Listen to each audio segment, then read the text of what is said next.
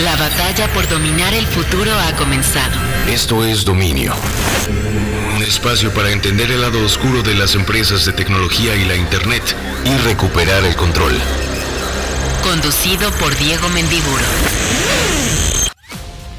Estás en Reactor 105.7 escuchando Dominio, el programa donde hablamos sobre el lado oscuro de las empresas de tecnología y discutimos las implicaciones de todas las broncas, problemas y acciones que estos gigantes del Valle del Silicio toman y cómo afectan nuestras vidas. Quédense porque vamos a estar hablando obviamente de Facebook y una de sus peores semanas dentro de una historia de problemas, equivocaciones, errores, omisiones que parece no tener fin. Y desde luego también estaremos hablando con Fernanda Rocha y John Black de Blackbot sobre algún tema futurístico bien chido. Recuerden que en redes sociales me encuentran a mí como arroba échame un tweet o también la página de internet, redes sociales, Facebook, Twitter de este programa es Esto es Dominio en Facebook, Twitter y nuestra página de internet, esto es dominio.com, que comienza ahora.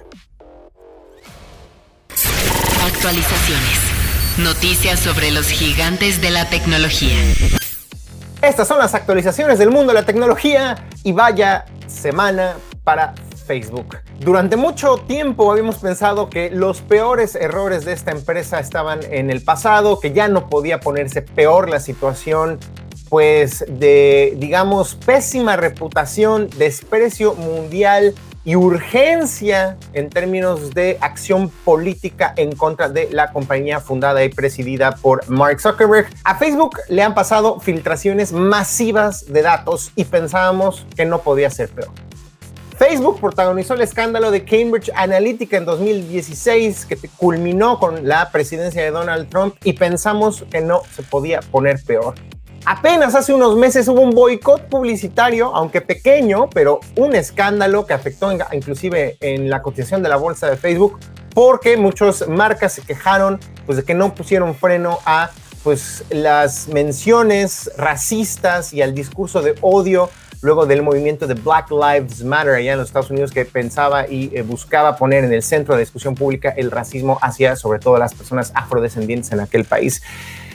Luego vinieron las filtraciones hace unas semanas de una persona que no sabíamos cómo se llamaba, ahora sabemos que se llama Frances Haugen, que pues es una mujer que trabajó dentro de Facebook y que tuvo acceso a cientos de documentos, miles de hojas finalmente, que nos dejan ver que Facebook estaba consciente y siempre ha sabido de pues cómo se difunde el discurso de odio en su plataforma, de cómo las eh, niñas y adolescentes tienen una percepción equivocada de sus cuerpos y eso les afecta su autoestima y emociones por estar todo el día metidas en Instagram viendo a personas con cuerpos perfectos.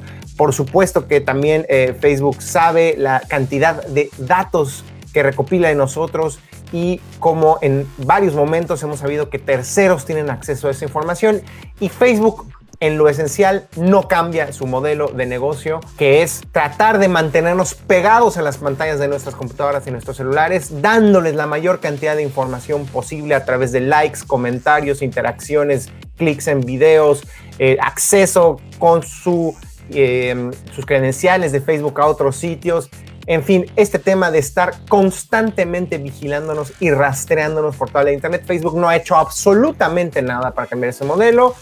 Al contrario, sigue buscando las maneras de tenernos más cautivos, a pesar de todos estos escándalos, toda esta información, todos estos estudios que ya ahora, gracias a esta mujer, a esta filtradora de información, Frances Haugen, sabemos que existen y que son del conocimiento de la empresa. Esta mujer fue el pasado martes al eh, Congreso de Estados Unidos con un grupo de senadores y básicamente dijo, Facebook se ha convertido en el equivalente a la industria del tabaco hace 20 o 30 o 40 años.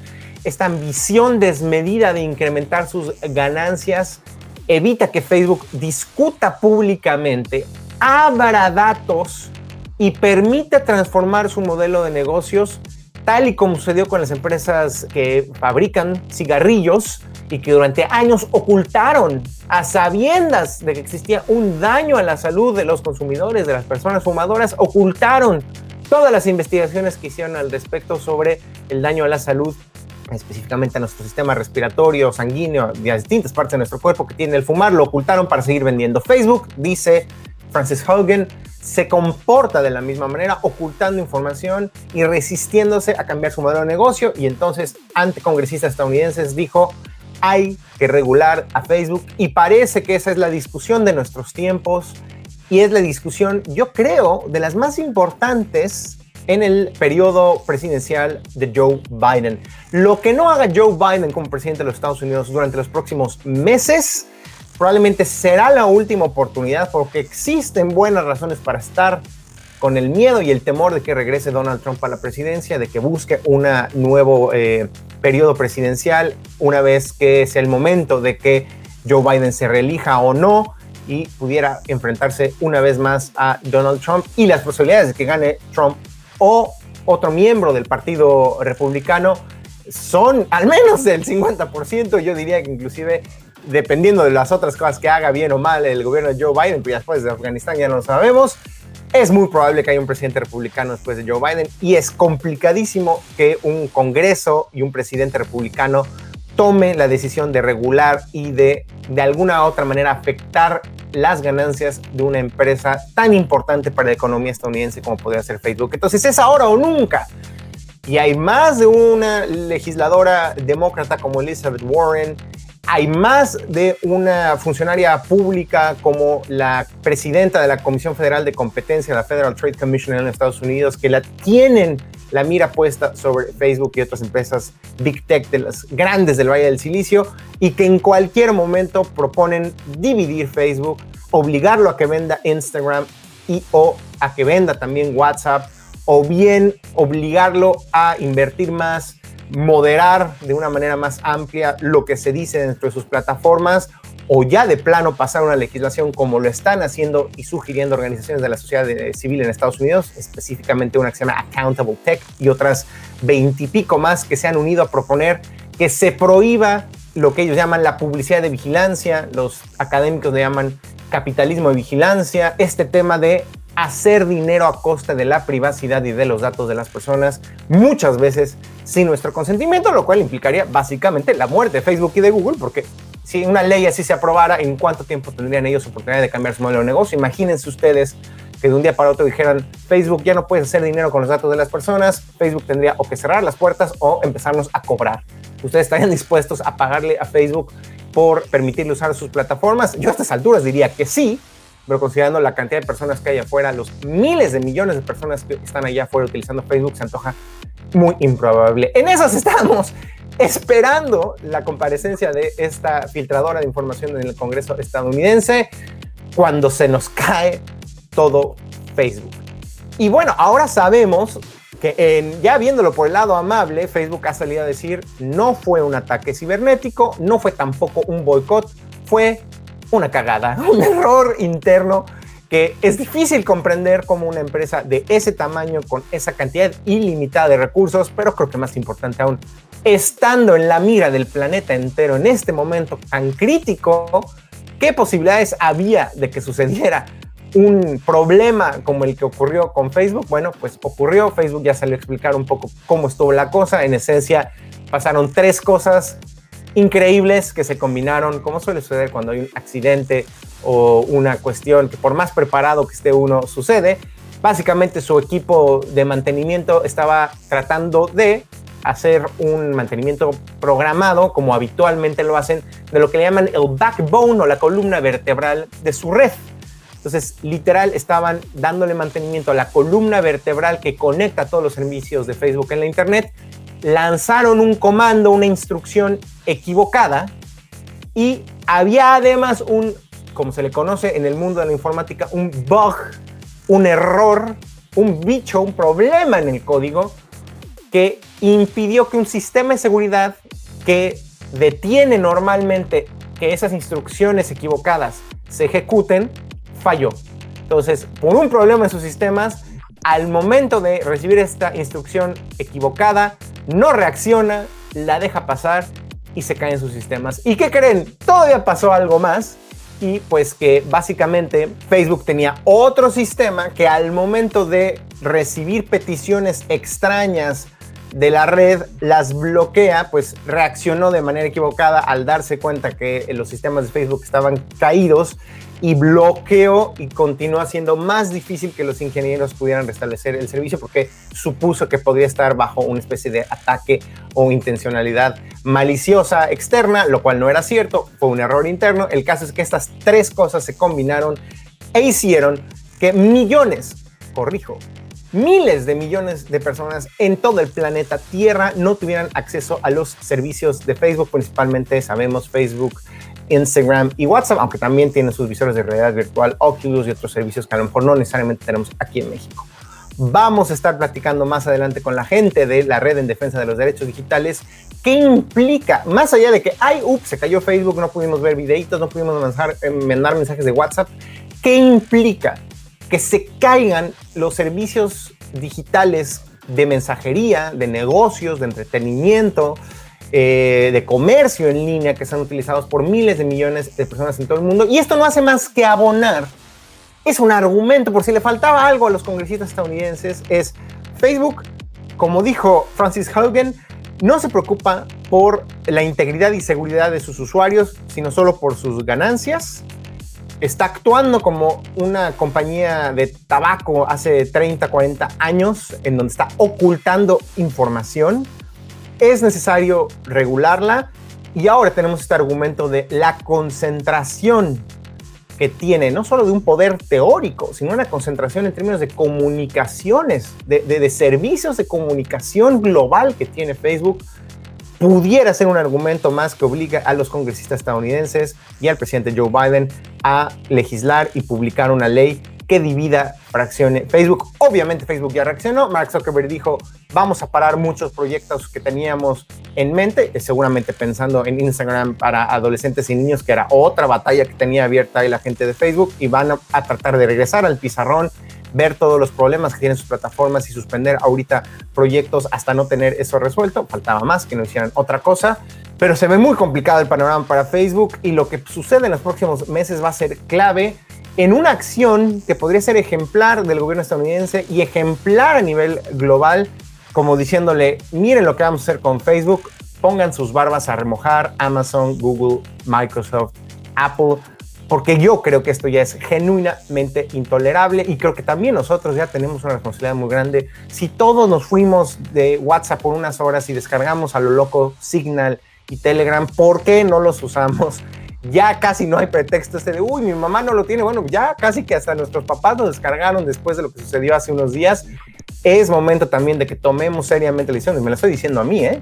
de dejar al menos nuestros perfiles personales. Si tenemos un negocio es más complicado, pero nuestros perfiles personales de Facebook, de Instagram, eh, nuestra eh, dependencia de WhatsApp, hacernos genuinamente la pregunta si queremos seguir abonando a este monstruo al cual no le interesa nuestra juventud, no le interesa nuestra privacidad, lo único que le interesa son las ganancias irrestrictas como es Facebook.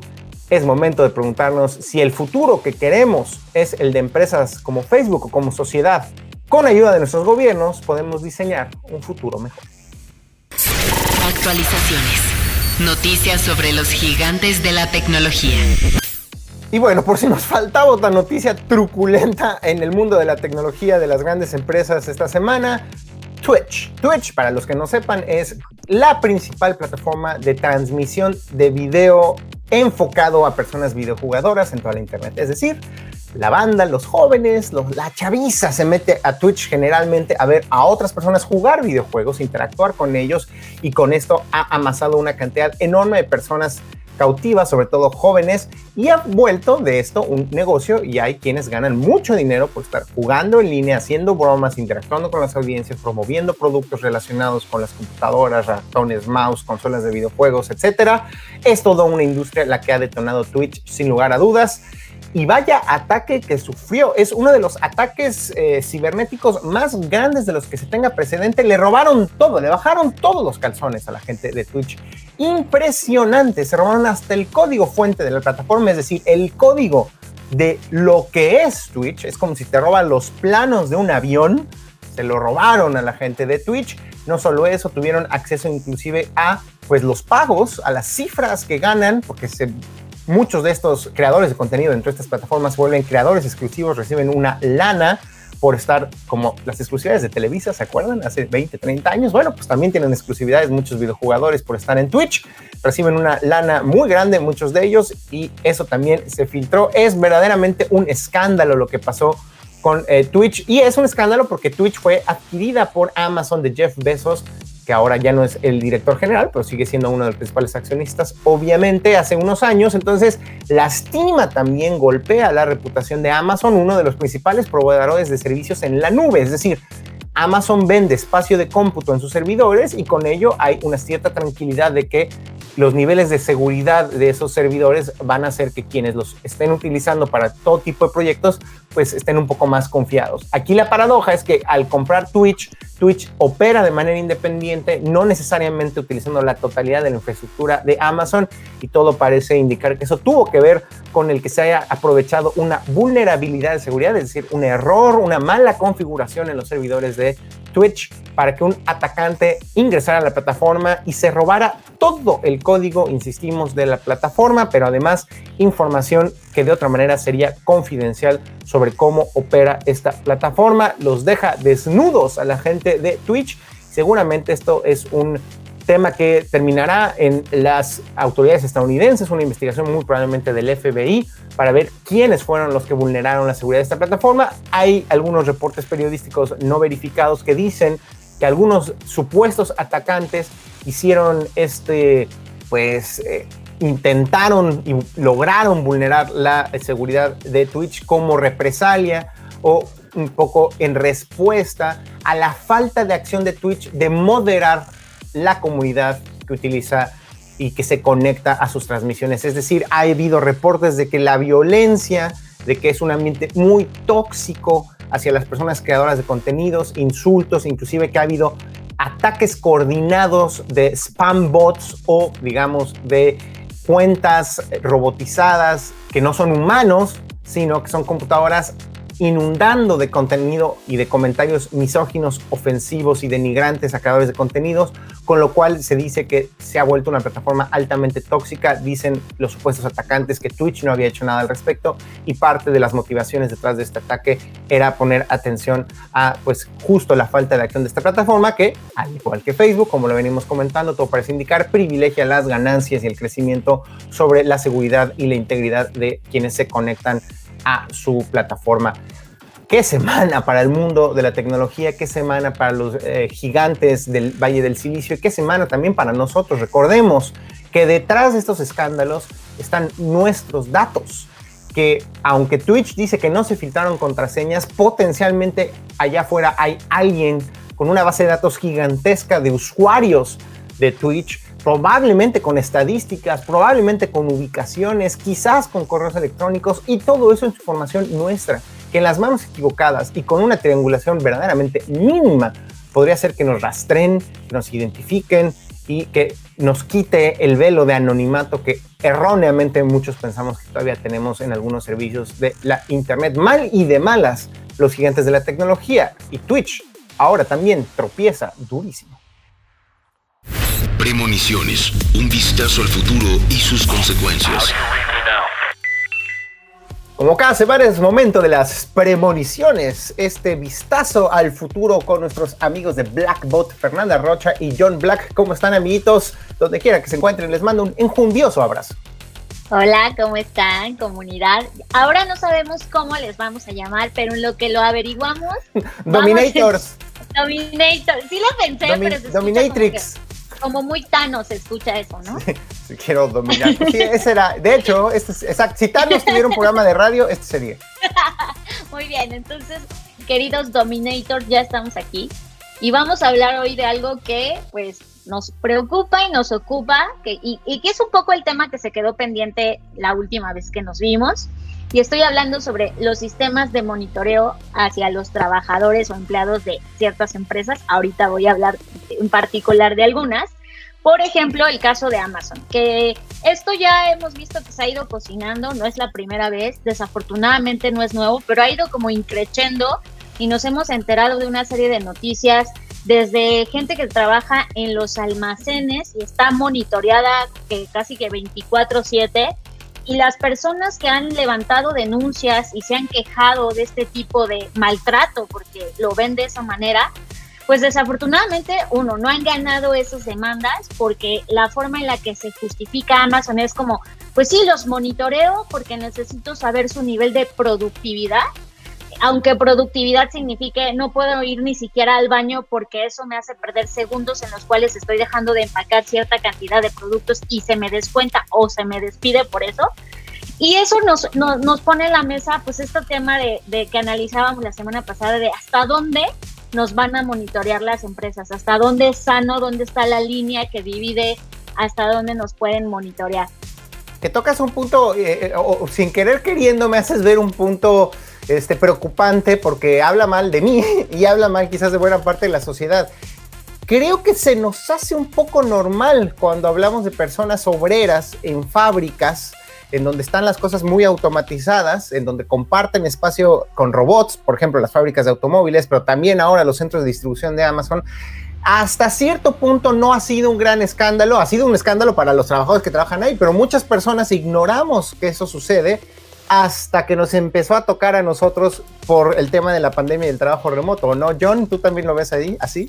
Totalmente, y, es muy fuerte verte por un lado que hay toda una compañía solamente focalizada en la productividad vía WhatsApp, pero del otro lado hay una compañía sofisticada donde el software, la medición, este ranking de productividad social y, tu capacidad productiva generan un nuevo dato para evaluar tu desempeño o en casos autoevaluarse vía inteligencia artificial y te despidan por un warning que despierta el administrador que dice, oye, Diego no está grabando todo su tiempo aire posible en la radio porque se la pasa viendo videos. Entonces, es cierto. Es, es, cierto, no es cierto, pero sí es cierto ese tipo de cosas nos está volviendo, ¿qué? ¿Menos humanos? O sea, la gran pregunta de la discusión es, ¿esta productividad humana se está volviendo artificial y llena de hiperproductividad artificial? Creo que esto va a cambiar la conducta humana respecto a la productividad y qué significa trabajar.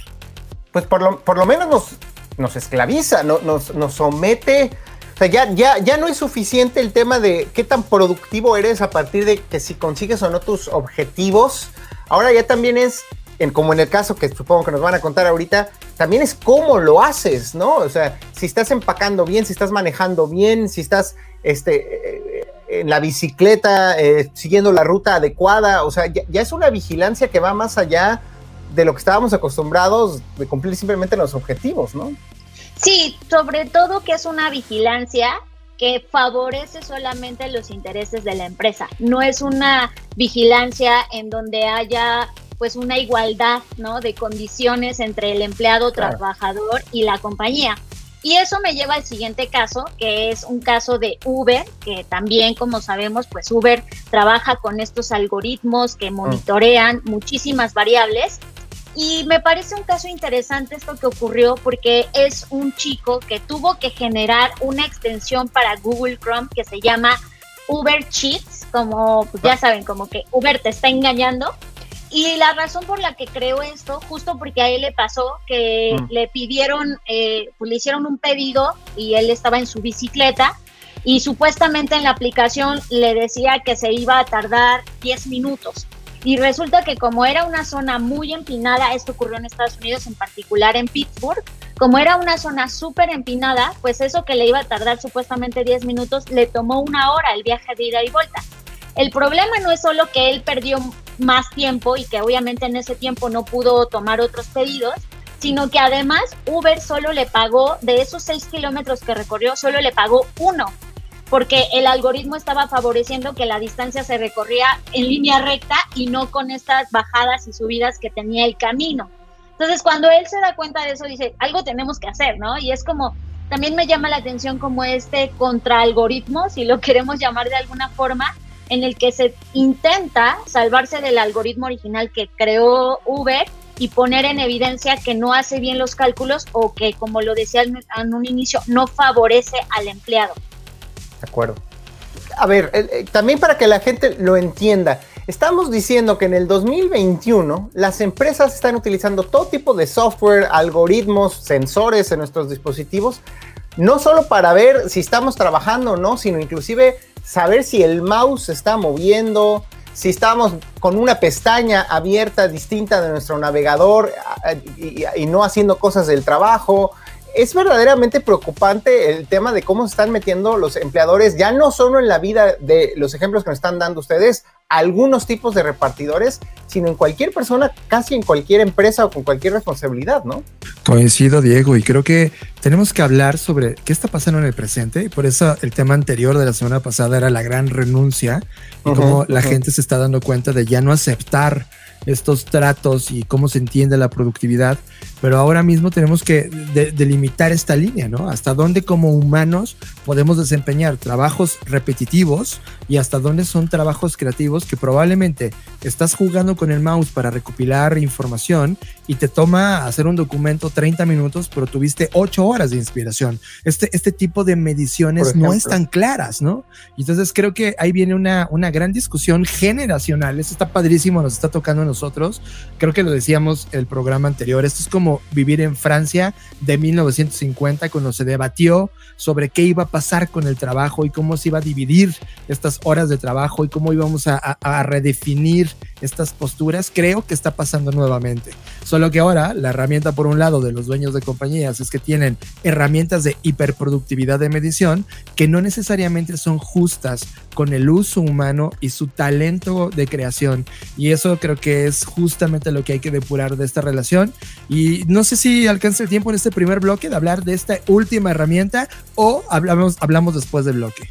No, hablamos si quieres después del próximo bloque, porque creo que también le das al clavo en algo que podemos eh, hablar a continuación, ahorita que regresemos, y es, no solo es que nos estén vigilando, no solo que es invasivo, no solo es que no considera tiempos muertos humanamente razonables como para ir al baño, echarte un cafecito, sacar a pasear al perro, lo que tú quieras, es que también pueden estar equivocados, o completamente mal diseñados estos sistemas, o inclusive dolosamente mal diseñados. Entonces, es una polémica que se parece mucho también al tema del uso de reconocimiento facial y en general el tema del uso de los algoritmos pues, para vigilarnos, para clasificarnos, para encasillarnos, para repartirnos tareas a todos, a todas las personas. Pero bueno, ¿Qué les parece si hacemos un eh, rapidísimo corte en esto que es dominio y regresamos para seguir hablando de esas tecnologías de vigilancia en el entorno laboral con Fernanda Rocha y John Black de Blackbot aquí en Dominio? Regresamos de volada.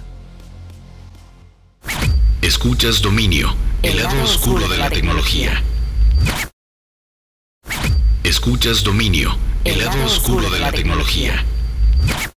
Premoniciones, un vistazo al futuro y sus consecuencias.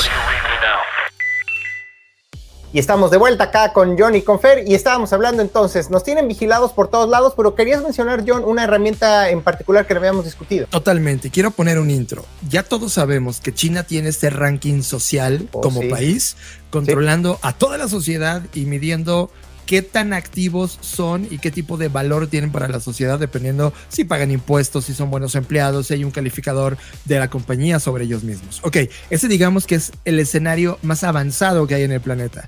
Amazon ha empujado mucho este tipo de tecnología y en particular te voy a hablar de una que se llama Mentor.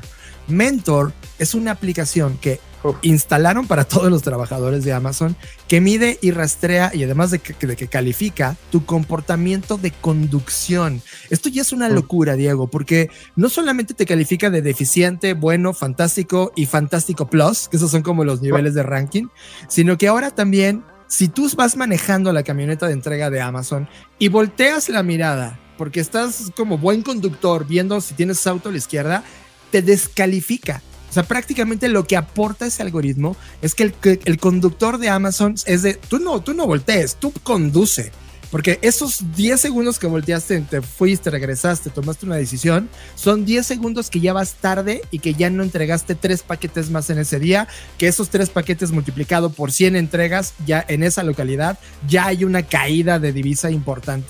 Este tema de privilegiar solo el capitalismo per se es algo que también tiene que ser cuestionado. Mi punto, y creo que para comenzar a cerrar esta discusión, es, es inevitable que con la tecnología cada vez tengamos más data del comportamiento humano, en este caso la productividad. Es inevitable. El tema es que ahora lo estamos usando sin realmente entender los principios filosóficos de para qué lo usamos y solo lo estamos usando para aplaudir el negocio, para aportar al negocio y no aportar al ecosistema completo de seres humanos que interactúan con herramientas, con personas que tienen valores, que hay un propósito detrás y que entregan ese valor a todo el ecosistema. Ahorita solo hay uno, al dueño de la compañía. Creo que aquí lo que podemos discutir es hacia dónde se va a mover esto y hasta dónde estamos. Eh, la verdad es que los países también necesitan tener una postura, los gobiernos necesitan regular este tipo de prácticas, porque no necesitamos que haya Amazon de todo en todas las industrias midiendo que conduzcas bien y te lo califica mal porque perdiste 10 segundos para no chocar, casi diciendo que la responsabilidad la tiene el coche de al lado, que si ve el logo de Amazon, sabe que se tiene que hacer un lado porque tú vas rápido.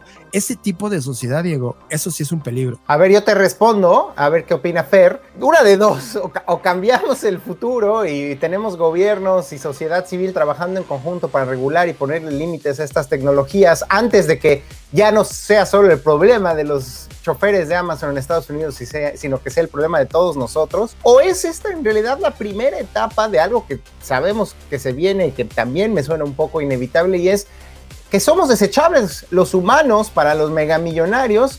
Somos un eh, producto colateral de una transición en donde la automatización va a ser absoluta y lo que desea y para lo cual está trabajando Jeff Bezos y los Elon Musk y todos los millonarios y los Larry Page y Sergey Brin es tener robots operando y haciendo todo lo que el día de hoy hace un humano con todos los problemas que conlleva tener humanos trabajando, como respetarles sus derechos o respetar las leyes laborales, ¿no, Fer? Sí, estoy de acuerdo contigo. De hecho, eh, en una charla que en un momento tuve, hablaban sobre este tema de que los robots iban a sustituir a los seres humanos y yo, es que los robots somos nosotros. O sea, eso nos están haciendo ahorita los robots. Porque somos más baratos ahorita. Eso nos están haciendo sentir y esta minimización o deshumanización de mira, tú no eres un ser humano, eres un número, un número que tiene estos números a su vez y si no cumple con estos números se va. Es como, como dices tú, es desechable, es una pieza que si no sirve se reemplaza. Creo que ese es el tema, es en el fondo, esta deshumanización, que es como muy maquiavélica, pero existe, lo estamos viendo, está construida o pareciera que está construida justo para tener el pretexto inevitable de decir, pues los humanos no dieron el ancho y por eso nos vimos en la necesidad de, aquí están los robots.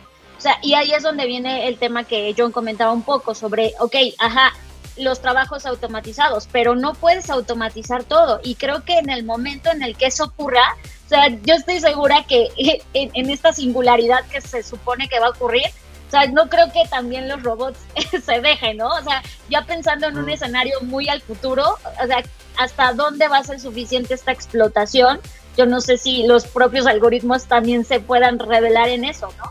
E, e, es interesante, creo que lo, lo también algo que pongo en la mesa es Ahora, ¿con qué a, mí me pasó? ¿Con qué conciencia pido un paquete de Amazon con esta idea de, ay, pues qué padre que me llegue casi que 24 horas, pero a qué precio? O sea, eso también creo nos pone, o al menos a mí me pone en cuestionamiento de decir, pues sí que padre, pero a costa de qué. Tocas un tema que me parece clásico, así que justificación de por qué existe dominio. Y es, claro, todos usamos Facebook y sabemos lo terrible del modelo de negocio de Facebook y las prácticas nocivas de Mark Zuckerberg. Todos usamos Google y todos sabemos también el monopolio que tiene eh, Google en el tema de la publicidad y el daño que le ha hecho, por ejemplo, a los avisos clasificados o a los medios de comunicación o al periodismo. Todos, o casi todos los privilegiados de la Ciudad de México que viven en la Roma, en la Condesa, pedimos a Amazon y tenemos Prime y es una maravilla y funciona muy bien. El tema no es hacernos sentir mal a nosotros y pedirle a la gente cancela tu suscripción a Prime mañana, es sí podemos hacer algo que es alzar la voz, hablar públicamente de estos temas y exigirle a los gobiernos que hagan leyes que antepongan los derechos de las personas, de los trabajadores y leyes laborales que les permitan tener un buen sueldo, prestaciones, seguro médico y jornadas laborales decentes que les permitan ir al baño y que no sigamos en, este círculo vicioso de ah, no, no, no quiero pensar lo malo que es Amazon, sigo pidiendo y que las pobres personas las exploten 24/7, ¿no, John? Totalmente responsabilidad de todos, de, como consumidores, de las leyes y de ellos cuando fundaron la compañía. ¿Sabes qué es lo más rico de este tipo de espacios? Que ya se les acabó el, shining de la innovación. Es decir, cada vez que lanzaban algo nuevo nos enamorábamos y volvíamos a creer en las compañías tecnológicas. Creo que ahora, con dos décadas de maduración, en donde ya somos usuarios maduros, estamos exigiendo igualdad, ¿no? Este respeto mutuo de soy tu consumidor, pero no te pases con la gente que logra entregar este servicio. Creo que por primera vez este tipo de espacios donde quitas el shining de la innovación y hablas de lo real que están utilizando, la verdad te das cuenta que hay prácticas que no deberían ser permitidas ni para ellos ni para ninguna compañía de hace 100 años. Sin embargo, está repitiéndose un ciclo porque ellos creen que siguen apantallando con la innovación per se y no con la realidad como se maneja. A mí me encanta esta discusión y creo que hablar del futuro del trabajo no solo implica la arquitectura física y lo bien que están las oficinas o cuántas horas trabajas, sino también la tecnología y las herramientas que tenemos para desempeñar y las cuales estamos dispuestos a ceder nuestra privacidad para poder ser analizados, rastreados y que nos, nos pongan en una escala de productividad que sí queremos competir, pero que no sea una invasión a lo más íntimo de la naturaleza humana, porque creo que ahí perdemos todos. Se ve la primera línea que gana la compañía, pero en el mediano plazo ni la compañía puede sostener humanamente esa postura. Oigan, antes de que se nos vaya el avión, también hay que hablar, es un poco también el pretexto de esta conversación.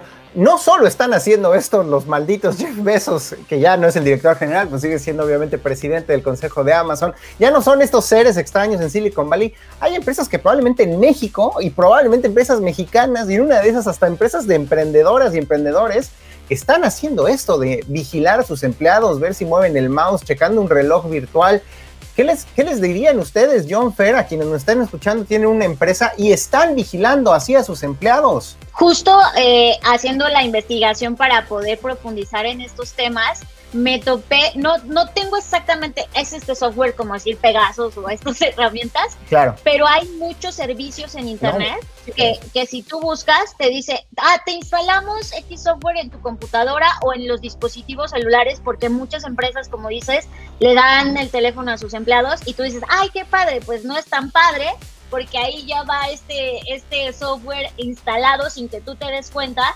sobre a dónde llamas, cuánto tiempo llamas, con quién chateas, qué mensajes les mandas. Y de hecho, la última cosa que quería mencionar es que, por ejemplo, Google la semana pasada, en su calendario, si tú usas Google Calendar, te hace un traqueo de cuántas horas, o sea, cualquier usuario de Google puede tener esto, de cuántas horas estás en juntas y esas de esas horas más o menos hace como tópicos relacionados de qué se trató la junta con base en el nombre que tú le pones a la reunión. Y eso me pareció, dije, aquí está, o sea, no es solo, como bien, bien mencionas, no es solo de las empresas grandes, es estos pequeños sistemas que se meten como actualizaciones y que tú dices, ay, qué bonito o qué bueno, de repente traen esta doble intención. Yo lo que les diría para cerrar, para sintetizar es, una cosa es que quieras que se cumplan ciertos objetivos y metas, establecelos, está muy bien. La persona tiene que saber por qué está trabajando y cuál es el objetivo a perseguir.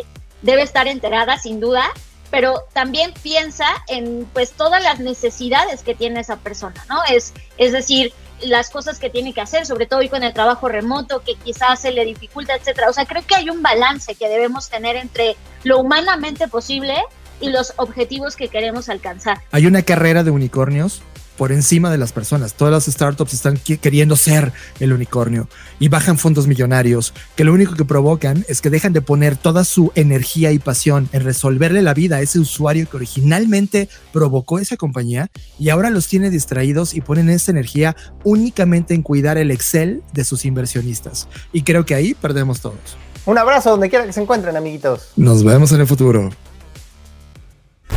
Interacciones. El debate de la semana con expertas en tecnología.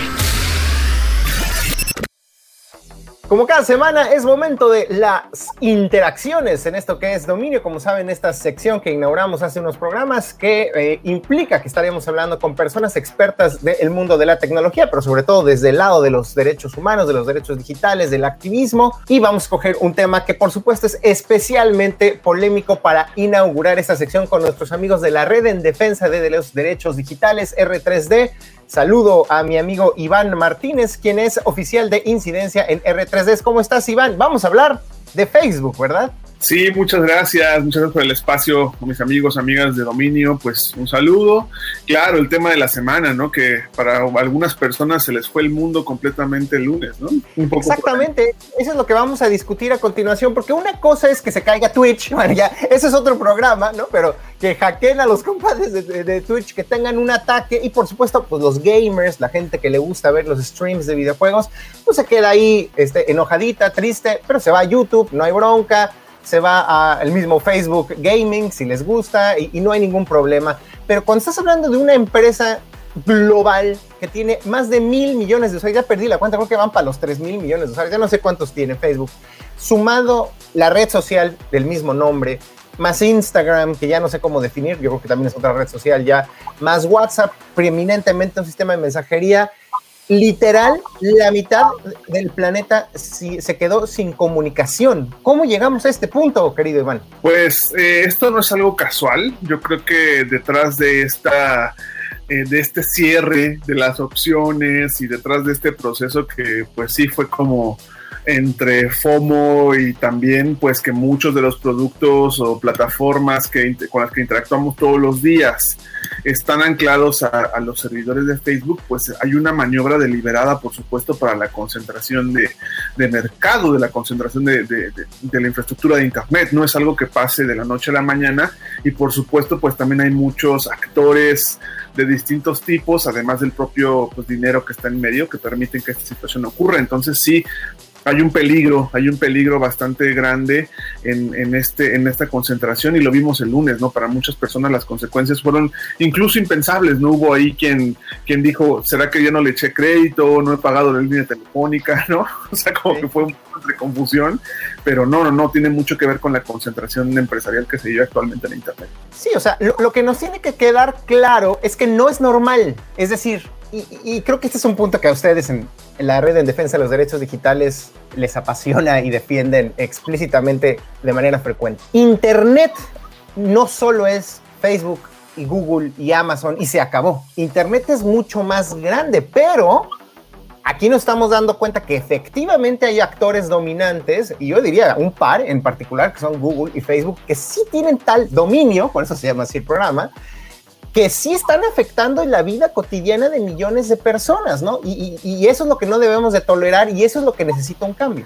Definitivamente, yo creo que una de las, eh, no sé, hace unos meses, eh, por supuesto, tú estuviste al tanto, muchos amigos, amigas de dominio también participaron incluso en la campaña Salvemos Internet, eh, que estuvimos, pues hay muchas organizaciones de la sociedad civil, estuvimos peleando por el, exigiendo algo elemental. Estábamos diciendo a, la, gente, a, los señores que se encargan de hacer la regulación de las telecomunicaciones, incluyendo el Internet en México, que aprobaran una serie de lineamientos que permitieran, entre otras cosas, garantizar la neutralidad de la red. Esto es que todos los datos pasen al mismo tiempo, sin ningún tipo de, obstáculo o de acuerdo comercial. Pero también la segunda tenía mucho que ver con eso, con la concentración de, que las plataformas tengan estos, esto, esta concentración de, lo, de las comunicaciones. Me parece que incluso puede llegar a tener un asunto de escala de soberanía tecnológica, que es algo que, que muchos países les preocupa, ¿no? En dónde están corriendo sus espacios, en dónde están corriendo sus infraestructuras tecnológicas.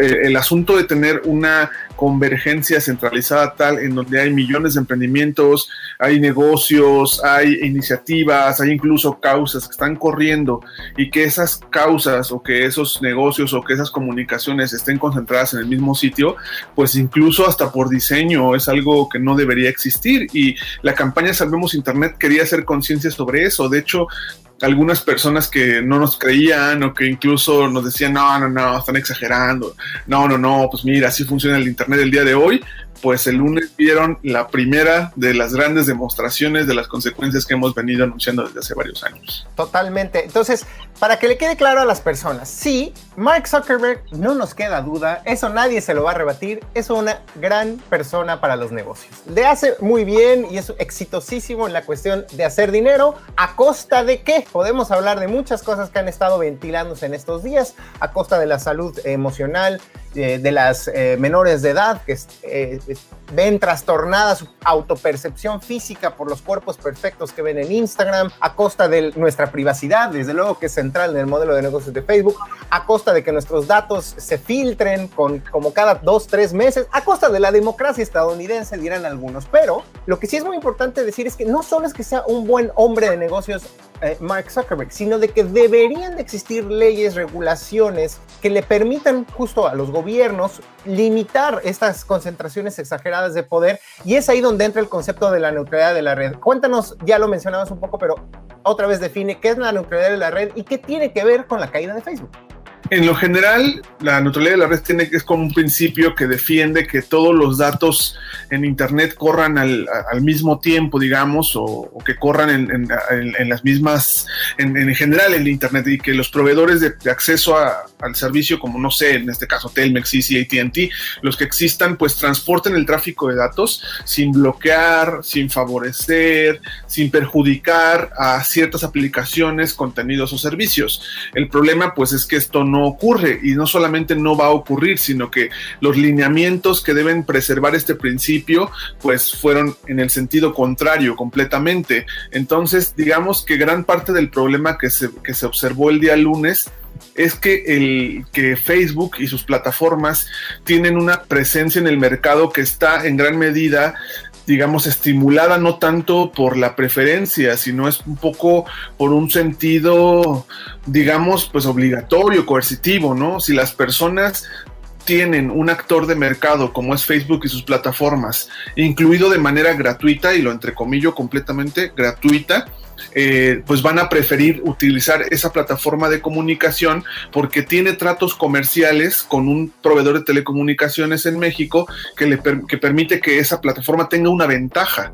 Entonces, por supuesto, las personas van a preferir lo que les cueste menos y eso pues va en detrimento de otras aplicaciones, productos y servicios y en lo general en la libertad de elección de las personas. Entonces, esto es muy visible cuando las cosas fallan, ¿no? Cuando todo concurre en el mismo sitio por estas múltiples ventajas comerciales que no solamente se han dado en México, pero sí también, eh, pues ahí están visibilizados los problemas de concentración de, de, mercado en Internet. Mira, sin querer queriendo, creo que estamos llegando al meollo del asunto, algo que yo tenía en la cabeza desde hace un par de días a veces escuchamos Facebook y los, eh, eh, las Big Tech y los gigantes del Silicon Valley y pues están muy lejos. ¿Qué vamos a hacer? ¿Qué vamos a hacer? ¿Qué van a hacer los pobres mexicanos ante estos titanes del Valle del Silicio? Pero le das al clavo. México y cualquier país soberano, medianamente soberano, sí tiene la capacidad de decir, ok, en México no vamos a permitir que estos tratos por debajo de la mesa, o no tan por debajo de la mesa, bastante explícitos entre compañías de telefonía y proveedores o gigantes de la tecnología como Facebook, no sucedan. Ese tema de, ah, te regalo datos, uy, qué buena onda, sí, pero ¿a qué costo? Como dice el meme, pues al costo de que en tu cabeza solo existe WhatsApp para comunicarte con tu familia y en el momento que se cae WhatsApp, caminamos y corremos todos como gallinas descabezadas, a pesar de que hay probablemente 758 mil otras aplicaciones de mensajería allá afuera. Es decir, en conclusión, te pregunto, ¿Qué podemos hacer los mexicanos para que la próxima vez que se caiga Facebook no nos encontremos en la misma situación? Creo que uno de los principales mensajes que me encantaría dejar claro a las amigas, amigos, amigues de, de dominio tiene mucho que ver con pensar que Facebook y sus plataformas no son el Internet en sí mismo. Han hecho todo lo posible, como tú lo comentas, para que nosotros lo pensemos para que la idea de facto o incluso el sitio de inicio sea el de sus plataformas. Pero es sumamente importante darnos cuenta que no es así, que existen otras opciones, incluso con otros modelos empresariales, pero también éticos. Es, es, prudente mencionarlo.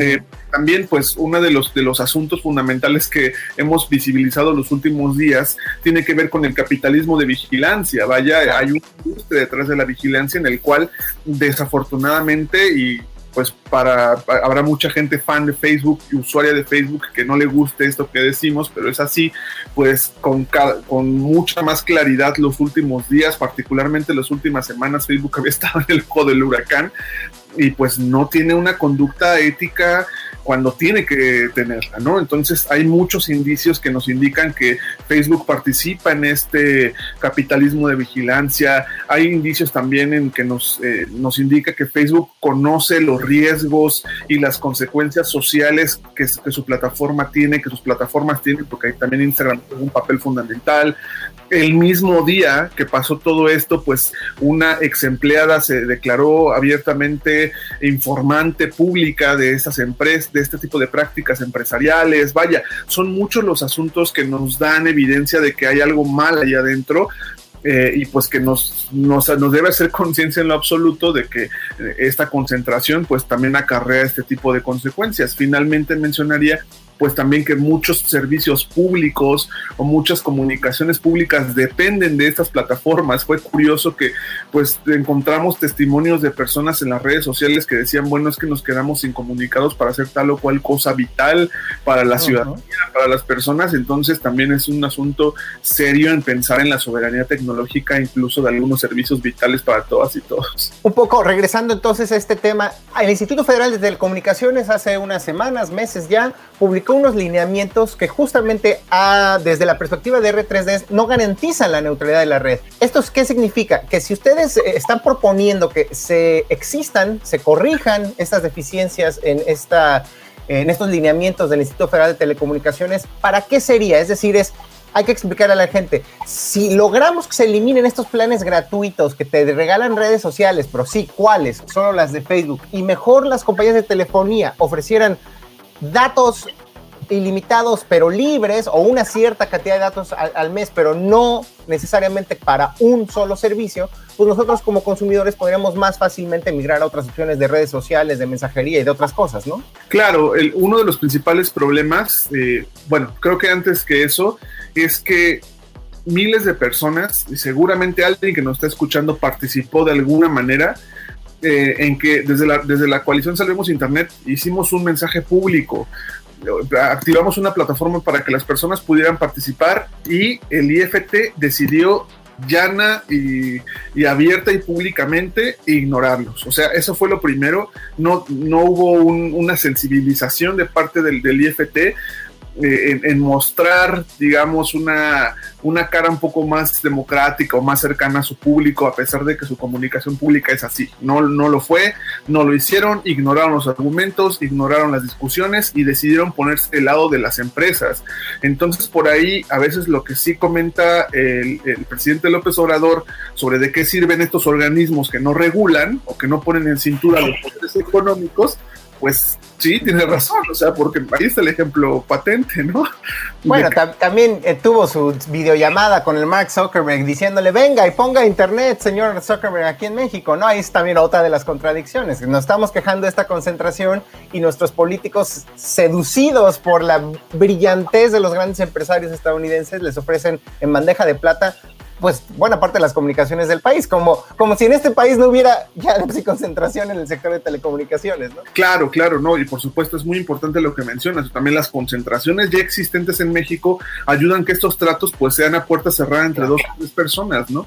Y para evitar eso justamente el IFT debió haber colocado unos lineamientos que no permitieran estos contenidos o servicios patrocinados por un tercero o por, el, o por las propias empresas proveedoras de Internet. O sea, eh, ya las empresas de Internet eh, que dan servicio en Internet en México ya tienen la capacidad jurídica, legal y plena de dar un trato preferencial al tráfico de algunas aplicaciones con las cuales lleguen, aplicaciones, contenidos, servicios, con los cuales lleguen a, una, a un convenio, ¿no? No sé, por ejemplo, pues ellos pueden decir, ahora vamos a incluir en este paquete el, tráfico preferencial hacia una empresa transmisora de películas, ¿no?